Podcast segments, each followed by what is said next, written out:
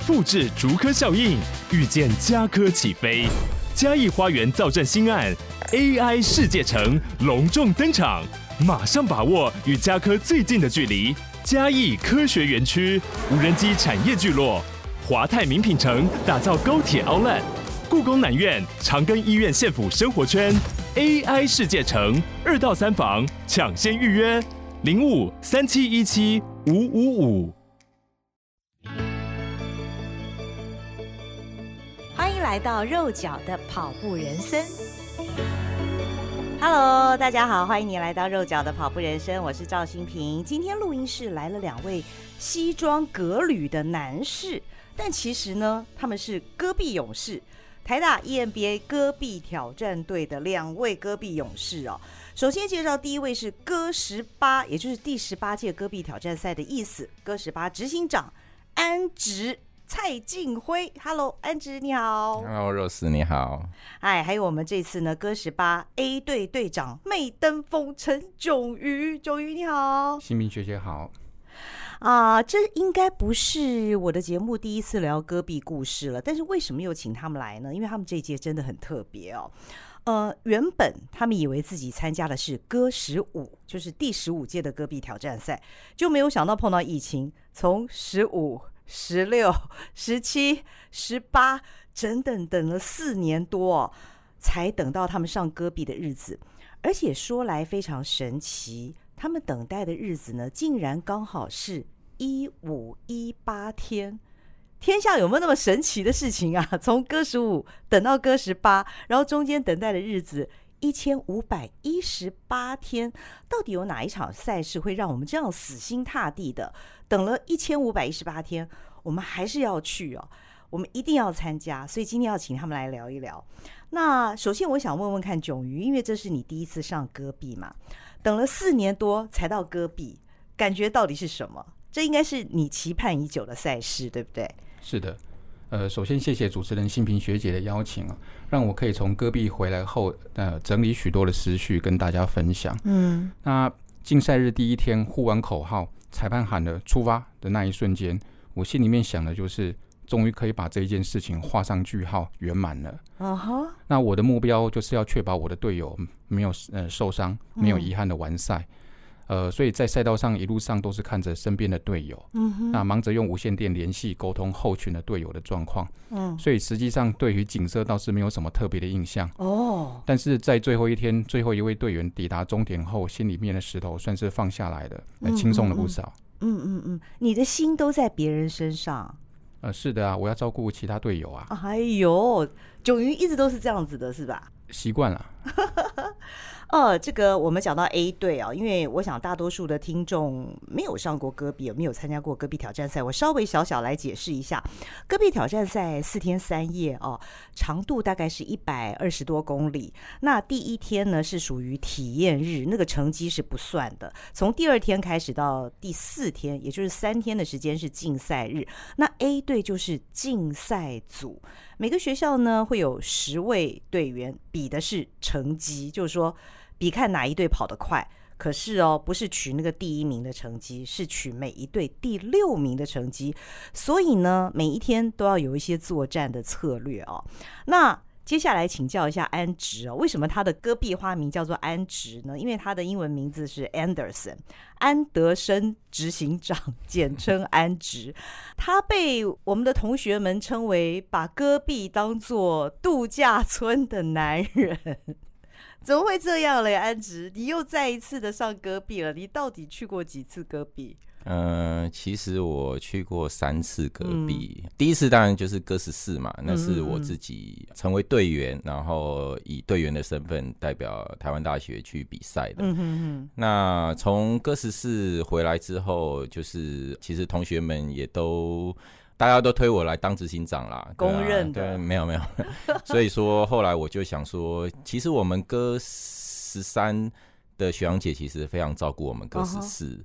那我也想要把这一份就是心意把它好好的传承下去。嗯嗯嗯对，所以说我才接了歌十五的执行长。嗯，那接了歌十五之后，其实后来又发生了疫情的事情，导致歌十五没有办法去嘛。嗯嗯嗯，所以说呃，从歌十五、歌十六那。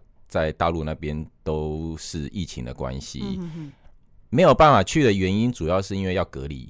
嗯。啊，就是啊，我们到中国去要隔离什么十四加七啊什么的，嗯、那回来台湾又要隔离，嗯、对，所以说其实没有人有办法去，对，呃、那么长的时间耗在那里，是是是，所以说啊，歌十五、歌十六我们就都没有办法去了。Uh huh、那到歌十七，歌十七是今年的五月，uh 今年其实有两个歌比赛。哦，uh 原因是因为。歌十七原本应该是在去年，嗯嗯，结果去年他们从五月先延到十月，嗯，十月又延到今年的五月，嗯，那也是因为疫情的缘故，嗯，所以说大陆那边他就一直把这个戈壁赛往后延，嗯，那延到剩下到今年就变成有两个歌比赛了，就是歌十七跟歌十八，嗯，那歌十七的时候其实。那时候中国的啊、呃、疫情就已经开放了嘛，嗯、就是去那边就不用隔离了。嗯嗯，所以我等于就是说，哎、欸，就是有一些同学又在邀约说，哎、欸，那我们去跑 A 加好不好？哦，哈，那我会想要去的原因是因为我想要去看一下赛道。嗯，哈，因为我身为歌十五的执行长，其实赛道从哥十五开始就固定了。嗯嗯，他跟我哥十四跑的赛道是不一样的。嗯哼，嗯哼，哈。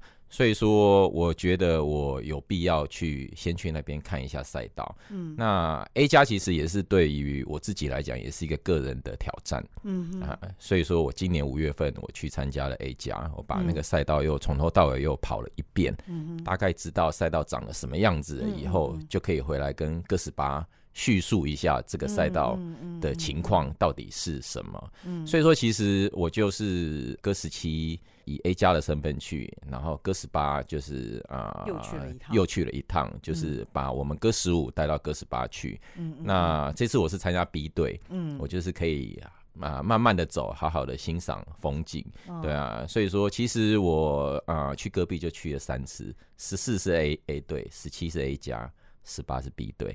其实三次的体验都不太一样了，因为第一次你是竞赛组嘛，对不对？那第二次呢，所谓的 A 加赛事啊，它就是更升一级的赛事。在我们的节目里面呢，也谈过这场赛事哦，就是这是专门开放给老哥们参加的赛事。那这个戈壁的组委会啊，就认为呢，既然你都参加过戈壁挑战赛了，这个老哥们呢。这功力应该是理论上要比一般的第一次参加的歌友要好很多，所以四天三夜的赛事呢，它浓缩为大概只有二十二、二十三小时，你就必须要完成这一百二十多公里的赛事。所以安植他也非常厉害的，他就就报名了这个歌十七 A 啊。那歌十八他参加的是这个 B 队完赛组，只要完赛就好，所以大部分就是比较欢乐形态的，大概。也不会用跑的嘛，对不对？就是用走的，全程步行完成。所以他三次是不同的体验。但是戈壁挑战赛啊，我想虽然大多数的听众朋友们没有听过这个赛事，可是很多人对戈壁都有一些向往，因为或多或少都听跑友们讲过。戈壁到底难不难？它的赛道到底迷不迷人呢？我觉得问安植可能已经有点不准，他去过三次了，搞不好他都已经觉得他的眼睛看起来都已经很习惯了。迥豫到底难不难啊？吸不吸引人呢？呃，它对于台湾的地形地貌来讲，确实是很特殊。嗯，那它的一个难能可贵的。点就是在它是具有历史的，嗯在跑的旁边呢，它你会偶尔会看到一些可能上百年或者是上千年的一些古迹、历史遗迹。可是大概都是要去之前跟去之后，你才能细细的去了解它到底是什么，然后它的背后的历史是什么。嗯所以在跑的当时当下，当然是没有办法去体会这些东西了。嗯嗯嗯嗯，沙大吗？吃了很多沙吗？呃。天公作美，我们这次还好，没有遇到蛮极端的气候。哦，所以大概都是呃白天是属于。就是艳阳高照那一型的，温差非常大，温差还是大。是晚上有队员睡在帐篷里面被冷醒，哦、uh，huh、可是白天的时候你跑跑的时候虽然那边干燥，但是还是会流汗，嗯嗯嗯，那一汗一下就干掉了。嗯，那如果说跑得再快一点，你呼吸的节奏快一点的时候，你会感觉到整个喉咙都是干的，大概呼个两三口就会变干了。嗯嗯嗯嗯，所以参加戈壁挑战赛，除了你自己要具有基本的体能之外，其实装备是非常非常重要的，它不能用。台湾在跑步的那一套哦，你的鞋子得不一样，你的。脚上呢，在鞋子的外面，你还得弄一个防沙套，你全身都必须是防沙的装备。我还记得我们去的那一年呢、哦，去之前学长姐就跟我们说，不能戴隐形眼镜，因为说戈壁的沙很细啊。你如果戴隐形眼镜的话，因为那里当年我们这个整个环境的设施又没有那么好，我们没办法洗手啊，因为四天三夜是。不洗澡不刷牙，不像现在好像还有洗手台，所以既然不能洗手，不能戴隐形眼镜，那今年的状况也是差不多嘛？呃，天后还是一样啊，嗯、不能戴隐形眼镜是因为，即便举例来说好了，即便你是穿了防沙套，嗯、非常好的防护防护非常好的，嗯、但是它还是一样会有一些非常小的细沙，我们俗称牛奶沙的东西，嗯、沙子跑进去。嗯、那想看看，如果说这些沙子是跑在一个有隐形眼镜的眼睛里面去的时候，当你在揉的时候，就会磨伤角膜，嗯，嗯会很麻烦，嗯、会造成危险。所以说，它规定不能戴隐形眼镜是对对的。嗯哼嗯哼，所以啊，这个参加戈壁挑战赛之前，除了体能的锻炼之外，其实整个的准备是很重要的。不过，还是要问你们一个很关键的问题，就是说，从戈十五原本满怀的期待要参加，后来没有料到疫情来了，一等等了四年多的时间。但是我们的这个团队没有散呢。我看歌十八的团员，他几乎跟歌十五当年是一样的，除了少数几位可能因为个人因素，他的时间没有办法配合，所以没有参加之外，这次几乎是原班人马都上去了。四年多来，这个团队都没有散，原因是什么？安植，其实我在招生歌十五的时候，我就有跟所有的学长姐有讲过一句话，我就说，其实去戈壁。它是一个发愿的事情，嗯，发愿，嗯，就是说你要发愿说，哎、嗯。欸，我想要去隔壁。就是说，你是内心真的是把这个戈壁当做你的一个目标，嗯嗯嗯，你想要去完成，不是随便报名的。是是是，你不要把它当做是一个，嗯、就是好像是一个旅游一样啊。嗯、我就是想要去这边这边玩一下啊，我想要去那边看一下风景，我想要去戈壁看看那边的地形长得什么样子。哦、就是说，其实并没有你想象中的那么简单。哦，那这个当中你要经过非常多的训练，你要经过非常多的练习团练，嗯，然后你要付出的汗水。泪水，嗯，是你没有办法想象的，嗯、对，所以说你必须要发愿说，我想要去戈壁，嗯，所以说对，所以说我觉得说，我们其实我们歌十五的每一个团员心里面都发了这样的一个愿望，嗯嗯，哈、啊，把这个戈壁当做是他的一个一定想要去完成的一个目标，嗯嗯，哈、啊，所以说啊。呃当然，疫情的关系让歌十五没有办法成型，嗯哼，所以其实大家的心里面是很失落的，嗯嗯。但是那个目标其实还在，那个目标其实还在，所以说这一群人他并没有放弃他的目标，并没有放弃他的梦想，嗯嗯啊，所以说我觉得这个才是啊，就是为什么哥斯巴最后还是可以成型，而且大家终于踏上戈壁的那一刹那，我觉得那种心里面的感动会比。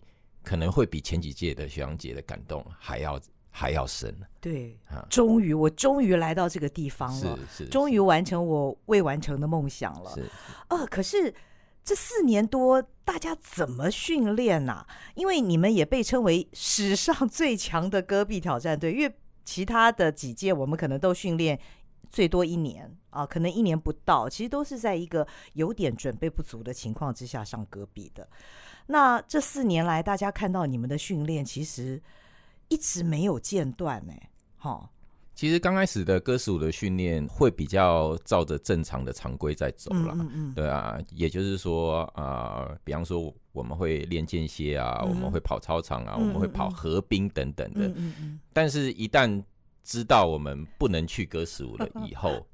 对，但是问题是大家装备都有了嘛，我水袋都有啦，什么都买，对啊，我什么都买啦，对啊，那那就会开始把目标转向说，哎，那我们可不可以去跑跑山？嗯，哈，我们可不可以去这边跑一跑，那边跑一跑？嗯、那后来就有点转变成是有点像是游山玩水一样了。哦哈，对，所以说训练变得更有趣。哦。啊，就不是这么自私的说啊，我在操场我要去做这样这样子一个很单调的训练，而是去跑阳明山啊，去跑什么什么不厌亭啊，去跑乌来啊等等的，就是到处去找这些跟戈壁有一点类似的这种原野的地形，去做一些跑山的这这这样子的活动。嗯，对，安吉讲到重点了，他讲的游山玩水其实就是跑山啦，哈，一定要跑那种 高低不平的，而且都是难度很高的。他刚刚随便讲的阳明山，大家他们不是只跑阳明山呢、欸，他们是跑十连峰。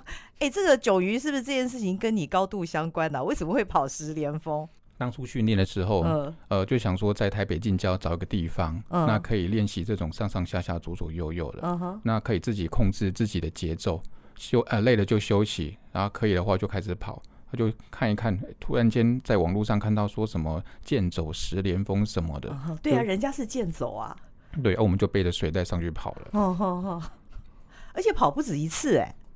对啊，那边已经变成我们的基本款了。真的，我就觉得很夸张。其实第一次十连峰，我看到他们的照片传回来，我觉得实在是很夸张，因为每个人看起来都很快乐，好像大家也都完成了。对啊，那个台北市政府有一个不知道什么处的，他就是推、嗯、推广这个活动，他还分三天去走，还是四天呢、我们是大概几个小时就跑完了。哦，太傲人了！看你讲的这样云淡风轻，而且你们好像不止一次跑十连峰嘛，对不对？对，嗯嗯嗯，后来跑山跑上瘾喽。对，因为这一一千多天新冠疫情占了很多的时间，嗯、也是因为之前规律的训练所养成的纪律。那队员平常就会自我训练，嗯嗯嗯嗯，那防疫规定松绑之后，赛事一些。一些赛事开始慢慢开始呃恢复举办了。那因为我们之前跑步所打下的一些基础，那、嗯、我们可以参加许多马拉松啊、越野跑，嗯，甚至于是连续多日的赛事啊，嗯，嗯，山里来水里去的，嗯，然后许多好玩有趣的赛事，其实都有我们的足迹啊，比如说在。山里面那个泥巴啊、滑啊、滚啊什么的，啊，然后涉水啊、到腰部啊什么什么的那种越野跑啊。那除了斯巴达之类的啊，对，还有斯巴达。谢谢提醒，我们真的还还去参加了几次斯巴达障碍赛啊。哦，参加了几次，嗯对。那所以说，除了跑步之外，我们也请教练来帮大家上课讲座。带领大家进入自行车还有游泳的世界，嗯，那所以说有许多伙伴也取得了松韵金鱼证的资格，然后参加海泳啊，甚至于也完成了铁人三项的比赛。哦哦哦，这真的是意外的收获哎！等待这么多年，没有想到一个个都成为厉害的不得了的铁人，不只会跑步了。可重点是呢，大家从歌十五到歌十六的时候，完全没有想到会等到歌十八。才参赛嘛，对不对？而且在疫情爆发的时候，其实大家是看不到那个疫情的尽头的。那这样子年复一年，难道心里没有产生一些什么样的怀疑吗？还是这样继续很快乐的练下去？其实疫情发生的当下，其实我们每个人都经历过那一段期间呐、啊，嗯、就是这个就是你没有办法去处理的事情，嗯、你只能面对它嘛，嗯、对啊，所以说。我们也只能活在当下，就是好好的去找台湾的一些奇奇怪怪的山去去跑啊，去玩啊，就只能玩自己的。嗯、对，所以说，其实我相信啊，很多的歌友，台大 EMBA 的歌友们，他们是去完戈壁以后，才开始回来享受这样子的跑山啊、跑马的日子。对，那我们是，我们哥十五是还没去。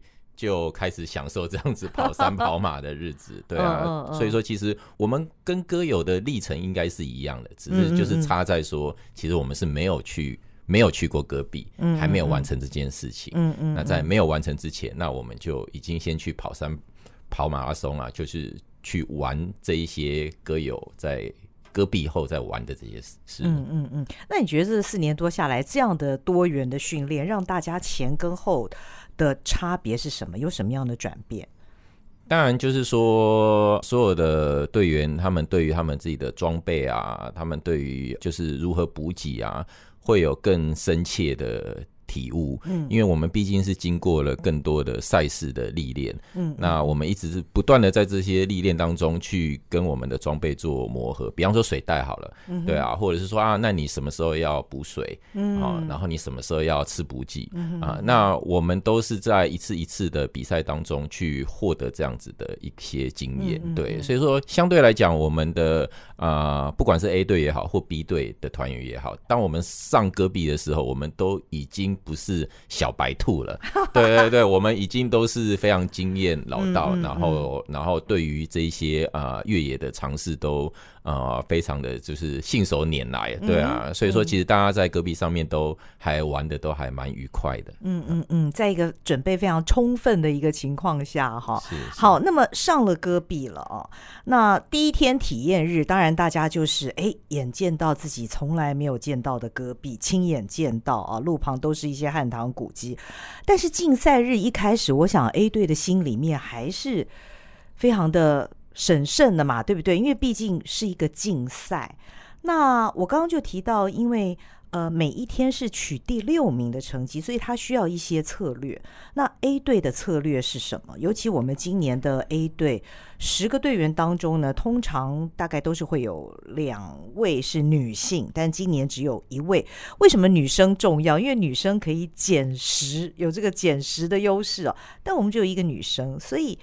A 队的策略是怎么拟定的呢？我们当然是希望说，这位女生因为她有减时的优势，嗯，那希望她可以正常发挥就好了，嗯嗯，那就是唯一的女队员 Cindy，她的表现超乎我们所有人的预期，嗯哼，那原本在策略的拟定上，考虑到女生体力的持续度，计划她能贡献一天。哦，那最多两天的力量用尽就可以了。嗯嗯，那第三天就随便他了，就是请他慢慢走就可以了。嗯，但是其实令人压抑的是，他顶着疲惫的身体，那他已经疲惫到觉得吃什么补给都很恶心的状况之下呢，他可以连续三天的正常发挥，而且他是自愿的来，就是还是一样顶上这第六名的这一个这个位置。那执行团队的计划。那在某些路段，甚至于是他自己一个人在逆风的情况之下独推，嗯，因为我从无线电里面听到通报，嗯，怎么是女生在跟我通报，不是旁边的男生？通常都是旁边的帮他的男生在跟我通报说他的状况、他们的速度跟均速这样子。那所以说令人佩服，而且他也帮了团团队的大忙。嗯嗯嗯嗯嗯，那当时是怎么跑呢？你们十个队员有有分组还是怎么样安排？我们分成三组，嗯，前面大概就是。五个到六个男生看状况，嗯嗯，那后面的话就是可能会有两呃，第二群的话会有两个男生帮这位女生 Cindy，嗯嗯，那最后最后可能会有一位到两位就是压后这样子，嗯嗯嗯嗯，哦，所谓的减时大概是可以减多少时间？呃，大概是二十多分钟，将近三十分钟不等。哦，每天会不太一样，它有一个挺复杂的有一个标准，有一个哦这样子。哇，那所以这位女生可以说是算是立了一个大功，她自己的感觉怎么样？她今天没有来，炯瑜帮她讲一下。她觉得她自己也没有预期到能这样子发挥了，她、嗯嗯嗯、自己自自己也觉得说，呃，之前我们这三年多以来的这些这个训练真的是。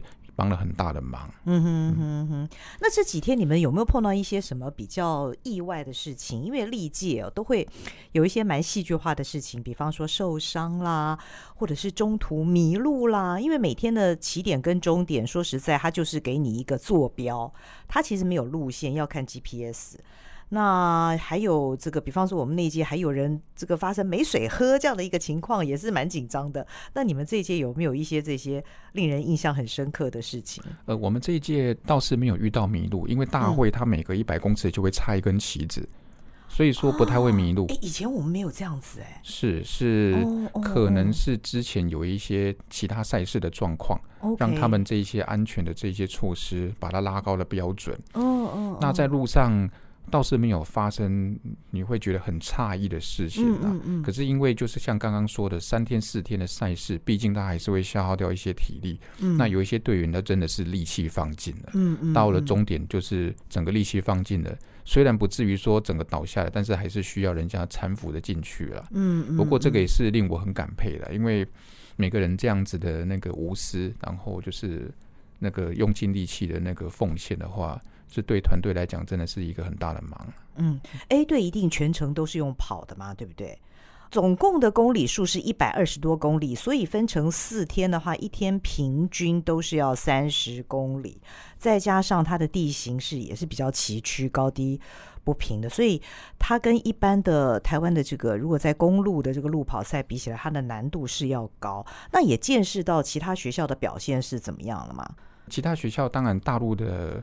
选手来讲的话，可能占了地利之便，他们比较可以常常去那边练习啦。嗯、那对于台湾的选手来说的话，对于我们来说就是去就是第一次就会才会知道说那个地貌是怎么样。嗯嗯嗯。那但是我要讲的就是说，除了 A 队之外，我印象比较深刻的是台我们的 B 队。嗯、我们的 B 队，我在跑的时候呢，看到许多其他学校的旗子啊，都已经收起来了。嗯嗯嗯，把那个旗杆收起来，卷起来了。嗯，只有台湾大学 EMBA 的那个代表队的 B 队，旗子始终就是从出发到终点都是立起来的。嗯，都没有收起来。因为那个很重，旗杆跟旗子，旗子也蛮大的。对，而且在于有风的状况之下的话，嗯、那个不是只有重而已，你要顶着那个力量去把这个旗子去把它立起来。嗯、所以说，在远远在几公里之外就可以。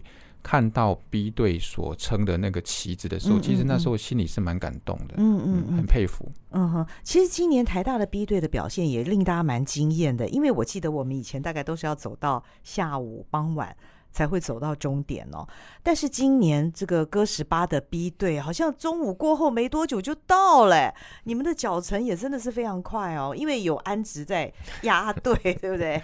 其实有一件事情跟以前的戈壁队不太一样，就是说他现在他大会把 B 队也划分了一些等级了，就是以成绩来讲啦，对啊，就是说啊，你只要跑进几个小时之内，你就是金级，然后银级、铜级，它就是划分成三个等级，所以说啊，有成绩的压力，对对对，所以说我们的队员看到哎有金银铜三个等级，那我们是不是？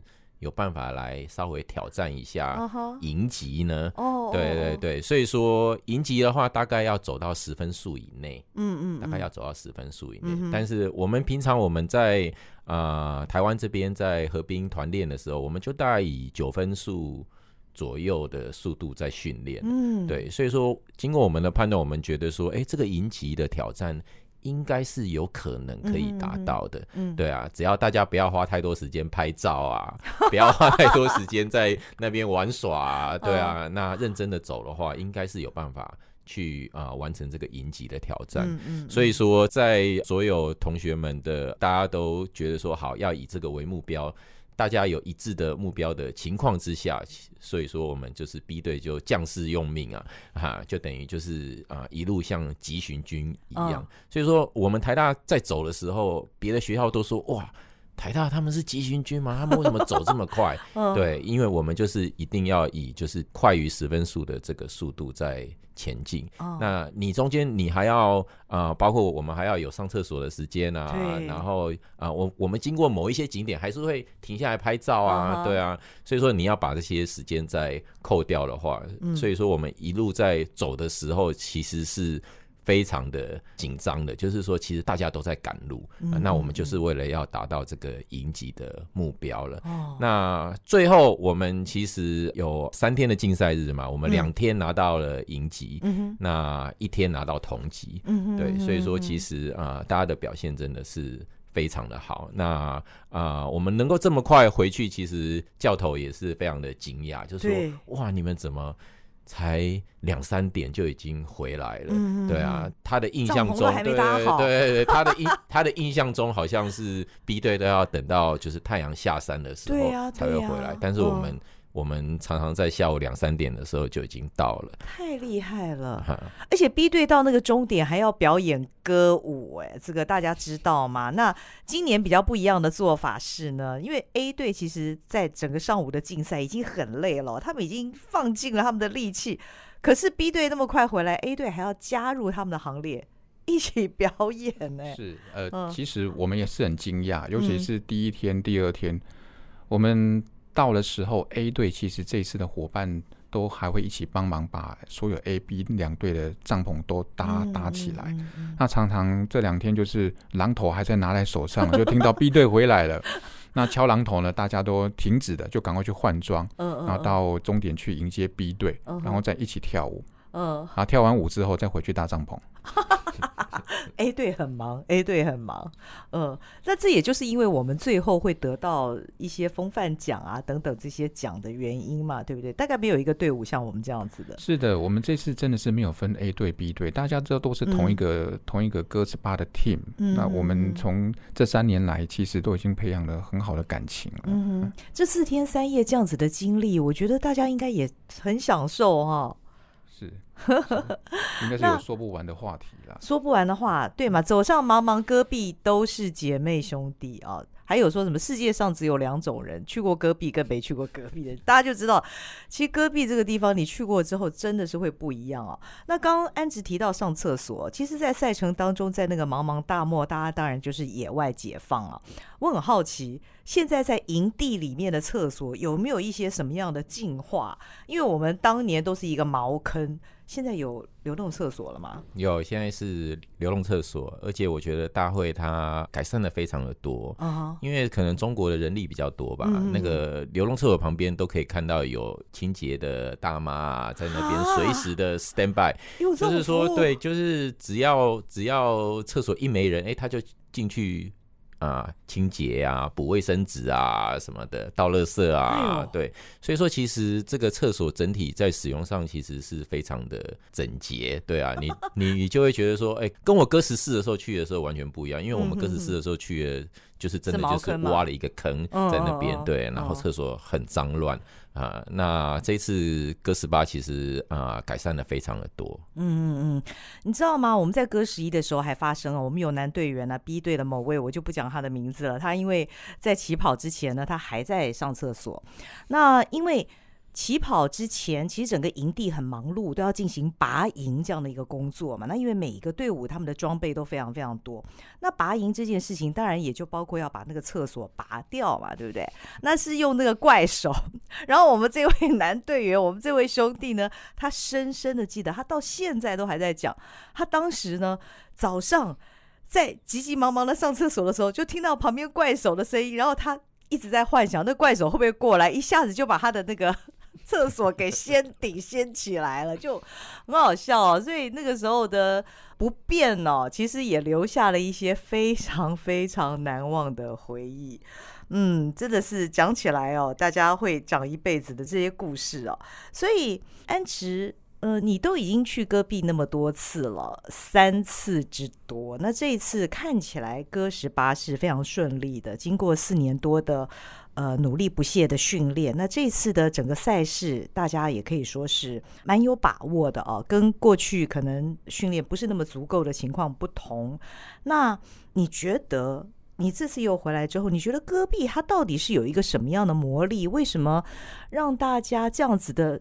我用执迷不悔这四个字哦，因为去以前大家就是一心，不管你说的是发愿，还是说决心，或者是那种想望，就是我一定要去戈壁，我一定要上戈壁。尽管我以前没有过跑步经验，我还是要训练上戈壁。那回来之后呢，大家又成为一辈子的这个莫逆之交。你觉得戈壁它的魔力到底是什么？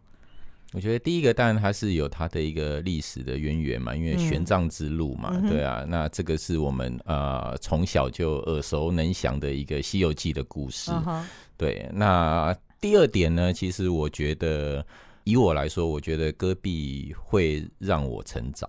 我觉得我有长大。其实人到了我这样子的年纪了，要成长是有点困难的。嗯、对啊，你要觉得说呃，你有长大。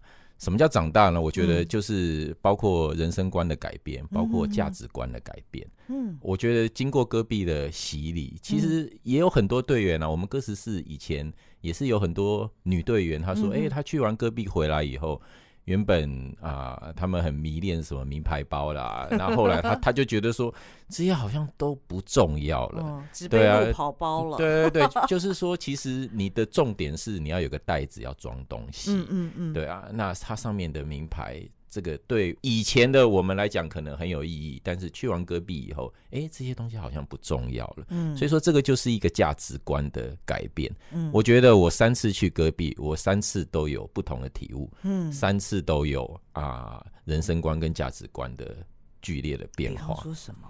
嗯，比方说什么？嗯，第一个啦，我觉得我的价值观变得非常的多。嗯哼，我会觉得钱似乎不是一件很重要的事情。嗯哼，哈。当然，我们人在这个社会上面，你还是要有这些金钱的。嗯嗯嗯，你你还是为了生活，你必须要有一些啊、呃、足够的金钱。嗯嗯。但是真的够用就好了。嗯嗯嗯。哈，够用就好了。那以前的我可能会比较斤斤计较，可能会比较计较这个计较那个，也会跟员工计较。嗯。但是现在的我其实比较不会计较了。我觉得这个是一种。很好的转变，为什么？Oh. 因为计较的结果，最后其实痛苦的是你自己。嗯，对啊，你可能会觉得说啊，为什么？为为什么我这个员工他要跟我要要这些东西啊？嗯、对啊，那那对啊，为什么他要跟我多要加班费啊？等、嗯、等等的，对。但是你一直去想这些事情，其实你会很痛苦。嗯哼，哈。但是哎、欸，后来我去的戈壁回来了之后，我开始。就是对于这些价值观有一些转变了以后，嗯、我对待员员工的方式是不一样的。嗯嗯，哈，那我相信我的员工也能够体会到我对他们的方式是不一样的。嗯嗯嗯，哈，那相对来讲，其实很多时候我我不觉得是我输。哈，嗯，对啊，你多一些补贴给员工，你多一些加班费给他们，嗯，他们能够回报。公司的可能更多，嗯嗯嗯，对，所以说这一种观念，我觉得它并不是说人家教我我就能够体会了，嗯，我必须要自己去领悟到说，哎，这个东西其实价值观，你必须什么东西才是最重要的，对啊，所以我觉得戈壁对我来讲，它。改变了我非常多的事情。为什么四天三夜的一个比赛会让你有这么巨大的转变？因为它是在一个非常困苦的环境之下。嗯，其实不了解戈壁的人会觉得说啊，你们就是花钱去找罪受嘛。对对对对对，但是真的是这个样子，就是说你在家里躺在冷气房里面，嗯，躺在沙发上面，这不是很舒服吗？对啊，你干嘛要去躺在沙子上面呢？嗯，对啊。但是我觉得说，人就是要去经历这样子的苦难，嗯，你才能够去有一个很好的领悟。有的时候就是像。像是我们常常讲的，男生聚在一起的时候，都是在谈当兵的事情。对啊，那当兵明明那么苦，为什么大家津津乐道？嗯哼，对，因为其实这些东西才会让你的人生有不一样的领悟，才会让你的人生有不一样的体验。那我觉得戈壁它就是一个这样的环境。嗯嗯，哈，它会让把你放到一个原始的状态之下，让你重新去思考说。说，哎，什么东西对你来讲才是最重要的？嗯、你的人生的价值会重新的排序。嗯，哈，那我觉得这是戈壁对我来讲，它是最迷人的地方。嗯，对，所以说我也是建议所有的歌友学长姐，你不要觉得你有去过，嗯，你去一次其实是不够的，因为我每一次去，他给我的感受都是不一样的。我。